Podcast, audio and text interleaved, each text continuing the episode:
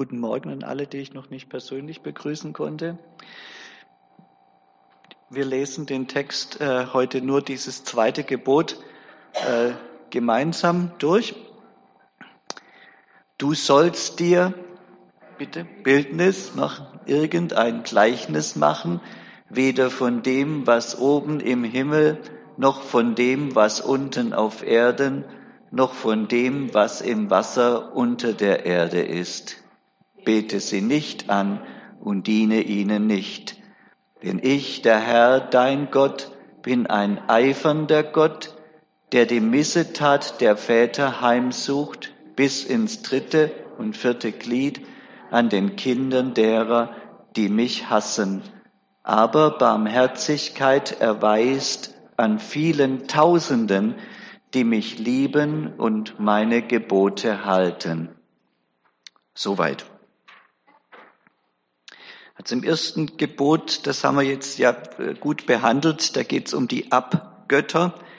Die soll man nicht machen. Im zweiten geht es aber um etwas anderes. Da geht es darum, dass man sich von dem Gott der Bibel, dem allein lebendigen Gott, keine Bilder machen soll. Was ist denn so gefährlich am Bildermachen von Gott. Und da habe ich jetzt eine kleine Überschrift, so ein Wortspiel gemacht, das mache ich gern. Ab Bild, ab Weg, Weg, weg von Gott. Das ist das, was passiert. Ab Bild, ab Weg, Weg, weg von Gott. Jetzt zu diesem Problem mit den Bildern. Ich möchte es ein bisschen bildlich darstellen, damit wir es verstehen. Wenn wir von Gott denken, irgendwas, ja, dann denken wir immer in Bildern von Gott. Wir können da oben gar nicht anders denken als mit Bildern. Ja, das ist auch nichts Schlechtes, das ist, das hat Gott so gemacht. Also wir denken an Gott und wir sehen, der Blick geht da ganz weit. Wo geht der denn hin? Na, nicht bloß in den Himmel, der geht über das raus, was gemacht ist, ja. Weil Gott ist nicht im Himmel, der ist da draußen, noch weiter draußen, ja. Der gehört nicht zu dieser Welt, aber alle Bilder, die wir im Kopf haben, die sind von dieser Welt. Also passt es ja nie. Wir können gar keine Bilder haben von außerhalb der Welt. Deshalb machen wir uns Bilder von dieser Welt, wenn wir an Gott denken. Im Kopf haben wir die Bilder. Das geht gar nicht anders, das ist auch keine Sünde. Da ist überhaupt nichts dabei. Aber wir müssen dran denken. Was wir im Kopf haben, sind nur Bilder von Gott. Das ist auch nicht gefährlich. Das Problem passiert, und jetzt schaut bitte gut raus, das Problem passiert, wenn ich jetzt eins von denen Bildern nehme und von meinem Kopf rausmache. Jetzt passiert es. Zack. Jetzt kommt die, ich hätte auch ein Kreuz nehmen können oder irgendwas, irgendein Bild, ja, ist egal was. Jetzt mache ich das raus aus meinem Kopf. Jetzt habe ich eine kleine Figur oder ein Bild oder irgendwas außerhalb von meinem Kopf. Und hier beginnt jetzt äh, diese Gefahr. Äh, wenn wir ein geistiges Bild in ein materielles Bild machen, dann wird's statisch. Dann bleibt das. Ja, im Kopf, die Gedanken, die gehen hin und her, die Bilder sind, das ist Software, ja. Jetzt ist es Hardware. Jetzt ist das Problem da. Die bewegen sich jetzt nicht, die ändern sich nicht. Die kann man jetzt anschauen. Und weil man sie anschauen kann, kann man sie auch lange anschauen. Und da kann man sie auch meditativ anschauen. Äh, und dann fangen sie unsere Augen und nehmen unseren Blick gefangen, dann nehmen sie unseren Geist gefangen und schlussendlich nehmen sie unsere Emotionen gefangen und dann kommt's zur Liebe und zur Anbetung von dem Ding. Und es wird dann immer größer und immer wichtiger. Deshalb ist der Mond jetzt noch viel größer geworden wenn jetzt irgendwelche Heiden, ja, also irgendwelche Andersgläubige ein Bild machen von ihrem Gott, da wissen die, eigentlich ist das nicht der Gott. Äh, irgendwelche andere Völker, die beten nicht zum Stein, sondern die beten zu dem Gott, den der Stein zeigen soll, der dahinter steht. Aber das Problem ist halt doch immer, dass das jetzt was Sichtbares ist. Äh, und jetzt kann man das sehr schnell miteinander verwechseln, weil das jetzt ja sichtbar ist. Dann sagt man, ja, das ist der Gott. Man weiß eigentlich, der richtige Gott ist weiter weg und unsichtbar, aber jetzt sagt man, jetzt verwechselt man das. Und dann passiert Folgendes, dieses Bild, jetzt schauen wir hier, jetzt haben wir hier einen zweiten Blickwinkel, das Bild richtet jetzt den Blick nicht mehr zu dem eigentlichen Gott, sondern auf das, auf das Abbild, auf das materielle Abbild. Und wenn man da weitermacht, dann passiert zum Schluss eben das, dass dieser Blick auf den eigentlichen Gott verschwindet und das Abbild den Gott ersetzt. Das ist die große Gefahr. Da kommt man hin, wenn man Abbilder, Götterbilder macht. Ich fasse es nochmal zusammen. Abbilder sind statisch, sie bewegen sich nicht, sie ändern sich nicht. Man kann sie anschauen, sie werden zum Objekt langen meditativen Anschauens. Christine, Genitiv? Ja, ganz sauberer. Sie nehmen die Augen gefangen, dann die Gedanken, dann die Gefühle, dann Liebe und Anbetung. Das ist die Kette und die ist so unglaublich gefährlich. Obwohl Abbilder zuerst dazu gemacht wurden, auf die Gottheit hinzuweisen und die Gottheit zu vertreten. Das ist nur ein Vertreter, ja. Da kann man sie leicht mit der Gottheit verwechseln. Sie weisen dann nicht mehr auf die Gottheit hin, sondern rücken selber in den Fokus. Das habe ich gezeigt, wenn der Fokus nach unten klappt auf dieses Abbild, ja. Sie sind dann nicht mehr länger die Vertreter der Gottheit, sondern werden zu ihrem Ersatz. Und das ist das, was der Aaron sagt. Guck, Israel, das ist der Gott, der dich aus Ägypten geführt hat. Jetzt haben die was zum Angucken gehabt. Das war das Problem. Durch langes Anschauen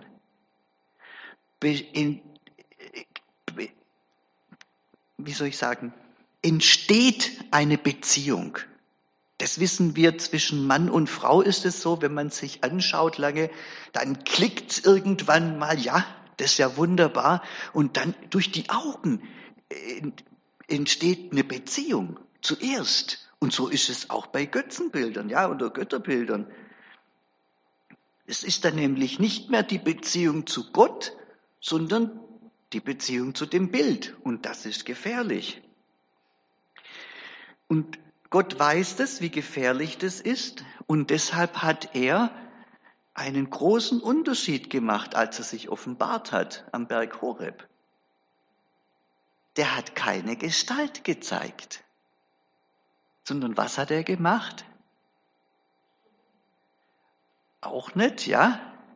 Nichts zum Anschauen, sondern auch nicht, nein. Das ist erst seit Schleiermacher, so 19. Jahrhundert, das Fühlen.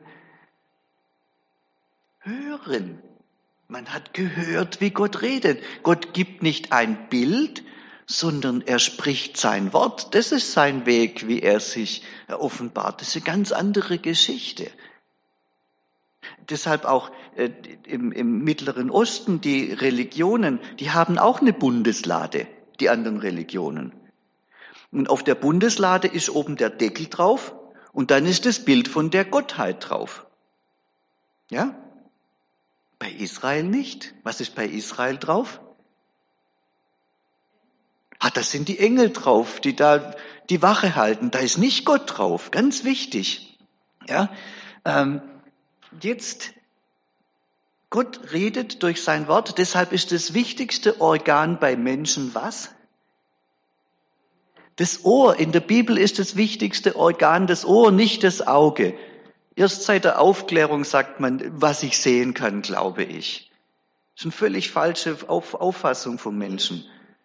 Deshalb heißt es im Glaubensbekenntnis von Israel nicht, siehe Gott, äh, siehe Israel, das ist dein Gott, sondern Höre Israel, das ist klar. Das, deshalb, also, es ist jetzt nicht mehr das, das Auge, das wollte ich vorher noch zeigen. Es ist jetzt nicht mehr das Auge, sondern das Ohr wichtig. Und Gott redet. Wie ist denn das mit Schallwellen? Also so ein Bild bleibt stehen. Was passiert mit den Schallwellen? Und dann, wenn ich aufhöre mit Sprechen? Dann ist aus. Wenn ich aufhöre mit Sprechen, ist aus. Nur wenn Gott spricht, kann man ihn hören. Und dann, wenn er spricht, kann man ihn auch hören. Es ist immer, wenn er da ist, dann ist auch dieses Medium, Wort da. Man kann ein Bild von dem echten Gott abtrennen. Das Wort kann man nie abtrennen. Ihr Lieben, deshalb glauben wir auch nicht an die Bibel, das ist das Festgeschriebene, sondern an das Wort Gottes, an den Gott, der da spricht in der Bibel. Eine ganz wichtige Unterscheidung. Ja, wir kommen ja jetzt von den Bibeltage. da wurde uns das ja matig gemacht. Es ist nicht die Bibel, da ist es festgeschrieben. Keiner glaubt an die Bibel, sondern an Gott, der da spricht in der Bibel. Das ist ein ganz riesengroßer Unterschied. Wir glauben an Gott und wir kommen auch zu Gott durch das Wort. Nicht durch das Anschauen, das ist der Unterschied. Deshalb ist das Christentum auch nicht so meditativ, sondern es hört auf das Wort. Da ist die Beziehung mit Gott. Und deshalb sind unsere Gottesdienste auch nicht mit dem Riesen, was immer Bild vorne dran. Ich mache jetzt mal keinen Seitenkick, ja, auf andere christliche Organisationen. Kein Bild da vorne dran, wo man anguckt und anguckt und anguckt, sondern ein Wort, das man hört und ein Lobpreis, den man im Wort zurückbringt. Musik ist genauso was. Musik ist nur da, wenn sie gesungen wird. Dann ist sie weg. Wie das Wort auch. Ein Wort steht nie zwischen Gott und mir. Das, der, der spricht es und dann ist er da und dann habe dann, dann hab ich ihn auch nicht. Ein Bild kann ich in die Hand nehmen und das habe ich. Das Wort kann ich nicht nehmen. Das ist der Unterschied. Bibel kann ich in die Hand nehmen.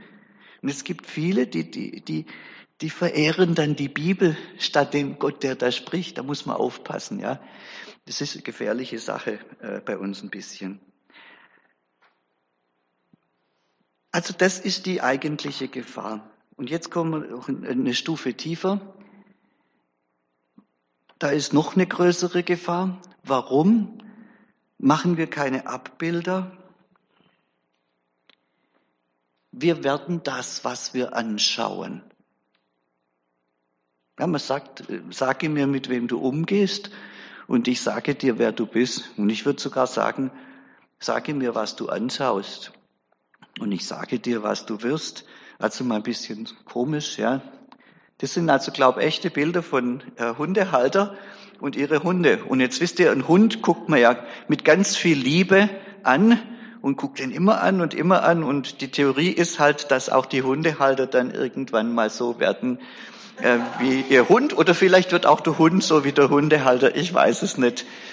Ähm, also das sollen, das sind wohl echte Beispiele ne, von irgendeiner so Hundefutterfirma. Hier habe ich mal abgekupfert. Ja, gell, das ist lustig.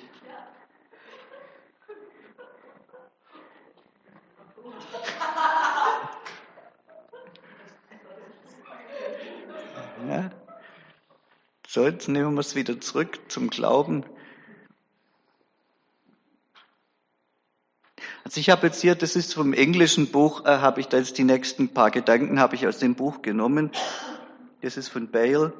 We become what we worship, a biblical theology of idolatry. Wir werden das, was wir anschauen, eine biblische Theologie des Götzendienstes. Also, was sagt die Bibel zum Thema Götzendienst eigentlich? Und äh, dieser Autor sagt, die eigentliche schwere Sünde von Israel war die Götterbilder. Und die Israeliten wurden zu dem, was sie verehrten. Und dieses Gleichsein mit diesen furchtbaren Götterbildern, die es im Mittleren Osten damals gab. Furchtbare Gestalten. Habt ihr ein paar Beispiele im Kopf, so, was für furchtbare Gestalten das waren? Menschenfressende Monster und so weiter. Furchtbar. Das Schlimme ist, ihr werdet genauso wie die auch. Die zentrale Bibelstelle dazu ist äh, Jesaja 6, die sogenannte Berufungsgeschichte von Jesaja. Ich hörte die Stimme des Herrn, wie er sprach. Jesaja ist im Thronrat Gottes, auch vor dem Thron, wie wir vorher gesungen haben. Da ist er tatsächlich. Und da hört er jetzt eine Stimme, wen soll ich senden? Wer will unser Bote sein? Und Jesaja ist ganz keck. Er sagt, hier bin ich. Sende mich.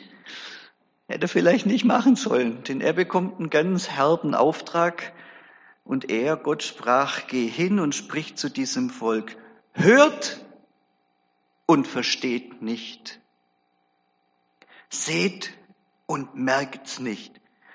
Jesaja, geh und verstocke das Herz dieses Volkes. Lass ihre Ohren taub sein und ihre Augen blind, das damit Zweck, ja, damit sie ja nicht sehen, mit ihren Augen und hören mit ihren Ohren noch verstehen mit ihrem Herzen, dass sie sich ja nicht bekehren und gesund werden.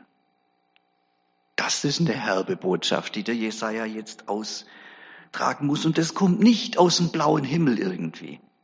Das ist eine lange, lange Jahrhunderte, Generationen lange Geschichte des Götzendienstes. Die haben sich Bilder gemacht. Gott hat Nein gesagt. Es geht immer weiter. Und davon wollten sie nicht zurückkehren, nicht umkehren, nicht geheilt werden. Und jetzt kommt das Gericht. Jetzt muss der Jesaja sagen, jetzt dürft ihr auch nicht mehr umkehren. Jetzt ist es zu spät nach Hunderten von Jahren.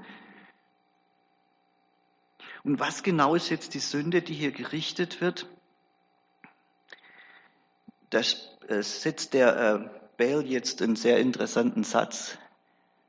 Das ist ein bisschen komplizierter Satz. Immer dann, wenn die Organe der geistlichen Wahrnehmung offensichtlich nicht funktionierten, also die geistlichen Augen und die geistlichen Ohren, ja, dann wurde eine besondere Sprache benutzt im Alten Testament, nämlich, und jetzt macht er da eine Wort, Wortschöpfung, ein Monster von Wort, eine, die Wahrnehmungsfehlfunktionssprache. Also es geht um die Wahrnehmung, Hören, Sehen, und da ist was kaputt. Und so wird dann darüber gesprochen. Hey, euer, euer Sehen ist kaputt, euer Hören ist kaputt. Um das geht's hier, eine Wahrnehmungsfehlfunktionssprache. Und wenn immer man diese Sprache im Alten Testament findet, das ist dann ganz viele Bibelstellen, da merkt man, um was geht's? Da geht's immer ums Gleiche. Da geht's um Bilderdienst. Da geht's darum, dass Menschen sich Abbilder von Gott machen und die anbeten. Um das geht's dann. Das ist die Gefahr. Dann wird selber irgendwann mal das eigene Hören und Sehen kaputt. Und dazu jetzt ein paar äh, Bibelstellen, aber die sich auf, das ist äh, jetzt aus Psalm 115,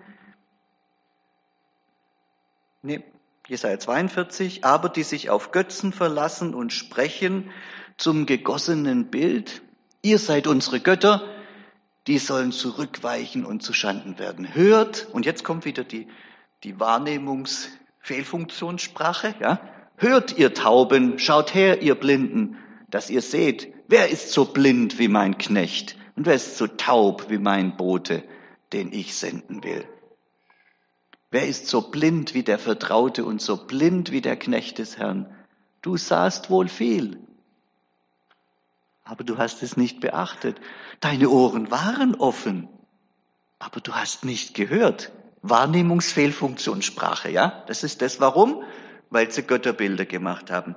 Ein Beispiel aus äh, Psalm 115.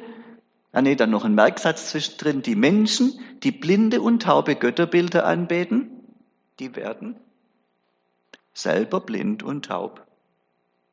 Ja? Ihre Götzen aber sind Silber und Gold von Menschenhänden gemacht. Sie haben Mäuler und reden nicht. Das ist wieder Wahrnehmungsfehlfunktionssprache jetzt schon angedeutet. Sie haben Augen, sehen nicht. Sie haben Ohren und hören nicht. Sie haben Nasen und riechen nicht. Sie haben Hände und greifen nicht. Füße haben sie und gehen nicht. Kein Laut kommt aus ihrer Kehle. Und jetzt kommt es, was passiert.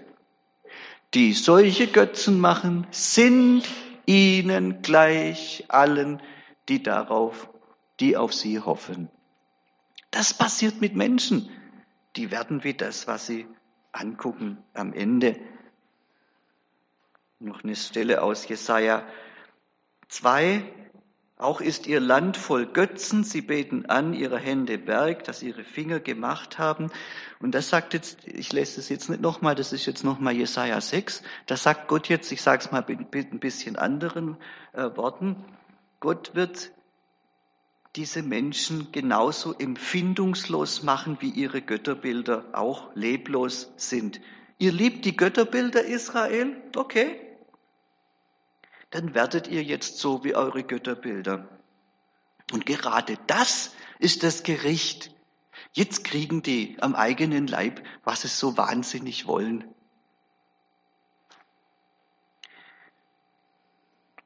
Für diese Menschen damals und auch für uns gilt dasselbe Prinzip. Wir werden dem gleich, was wir verehren und anbeten. Es sei zum Untergang, oder zur Wiederherstellung. Das ist das, die frohe Botschaft, die da schon angedeutet ist. Und jetzt äh, habe ich hier auch mal eine praktische Frage. Was schauen wir uns so den lieben langen Tag an? Auf dem Internet, Amazon, Netflix, ja, Werbung, An was weiden wir unsere Augen, wie man so schön sagt? Was schauen wir uns in Filme an? Gewalt, Pornografie? Durch was für Serien suchten wir uns durch und was vertreten die für eine Ethik? Das Prinzip lautet tatsächlich, wir werden dem gleich, was wir über lange Zeit anschauen. Das ist die Gefahr und das hat sich nicht geändert. Ich gebe mal eine Minute Zeit zum drüber nachdenken ein bisschen.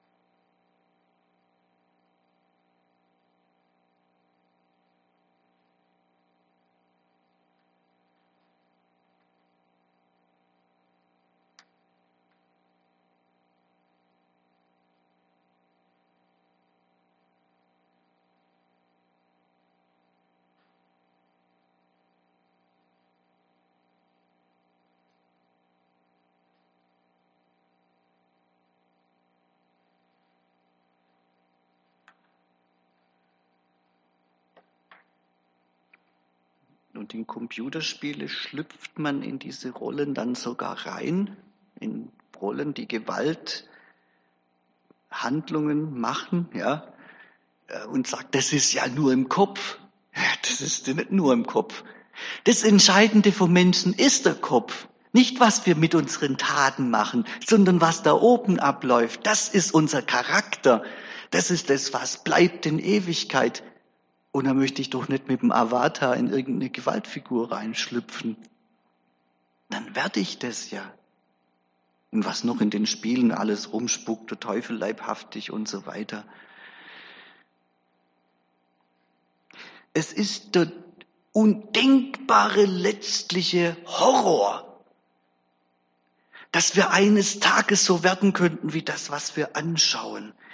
Und genauso ist es die letztliche und auch undenkbar große Freude, dass wir eines Tages so werden sollen, wie den, den wir anschauen sollen in der Anbetung, nämlich Jesus.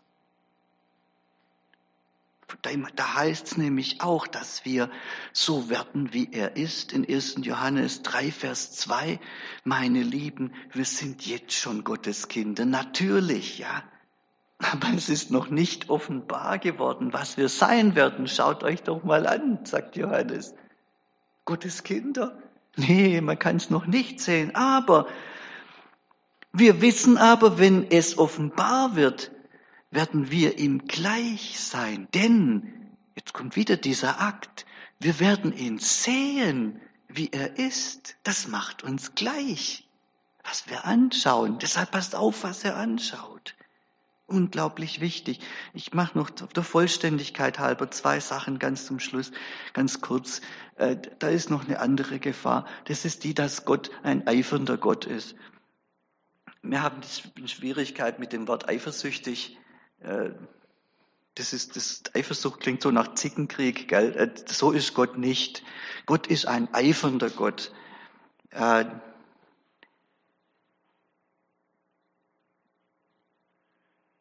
Wir sehen das in diesem Gebot, denn ich, der Herr, bin ein eifernder Gott. Er, er, er hat eine, eine große Sorge und mit großem Eifer beschützt er uns vor allem Schlechten. Und da brennt er, ja, das ist ein brennender Eifer, mit dem Gott hier für uns äh, kämpft.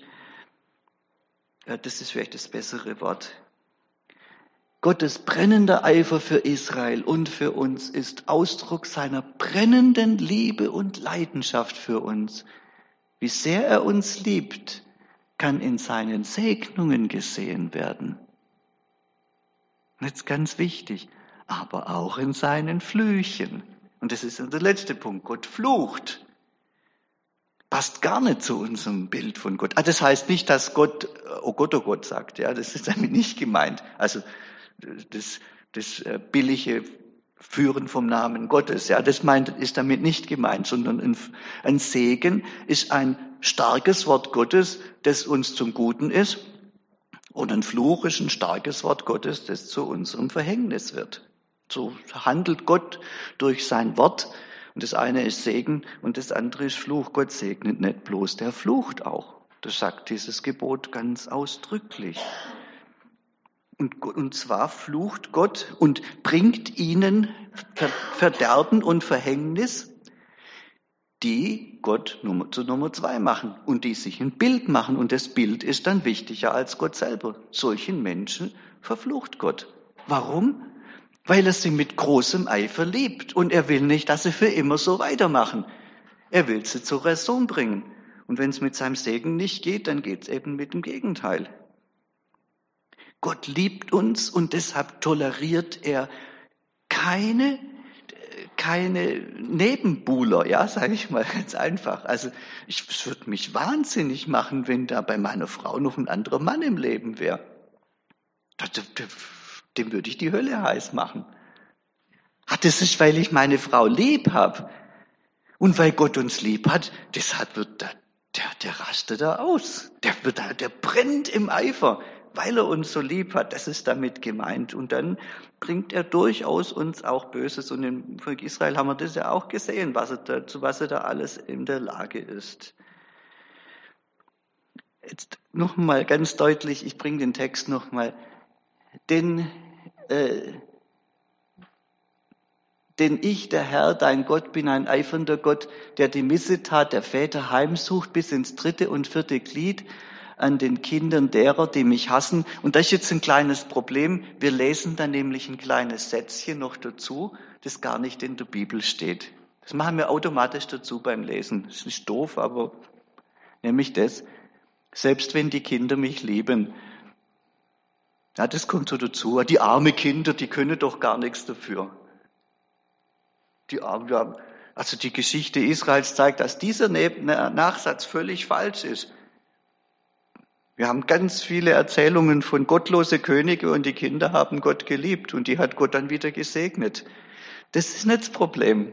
Das Problem ist, dass wenn wir gottlos handeln, dass unsere Kinder das eins zu eins nachmachen dass wir sie auf einen schlechten Weg schicken. Und so Sachen schleifen sich eben erst in zwei bis drei Generationen wieder aus. Das ist halt so. Gottes Segen steht auf Tausende von Generationen. Gott ist nicht, wenn Gott flucht, das heißt nicht, dass er hasst. Das ist damit nicht gemeint.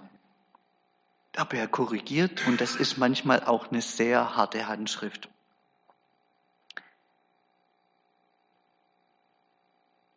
Tja, das wäre dann noch ein Wort für die Eltern unter uns.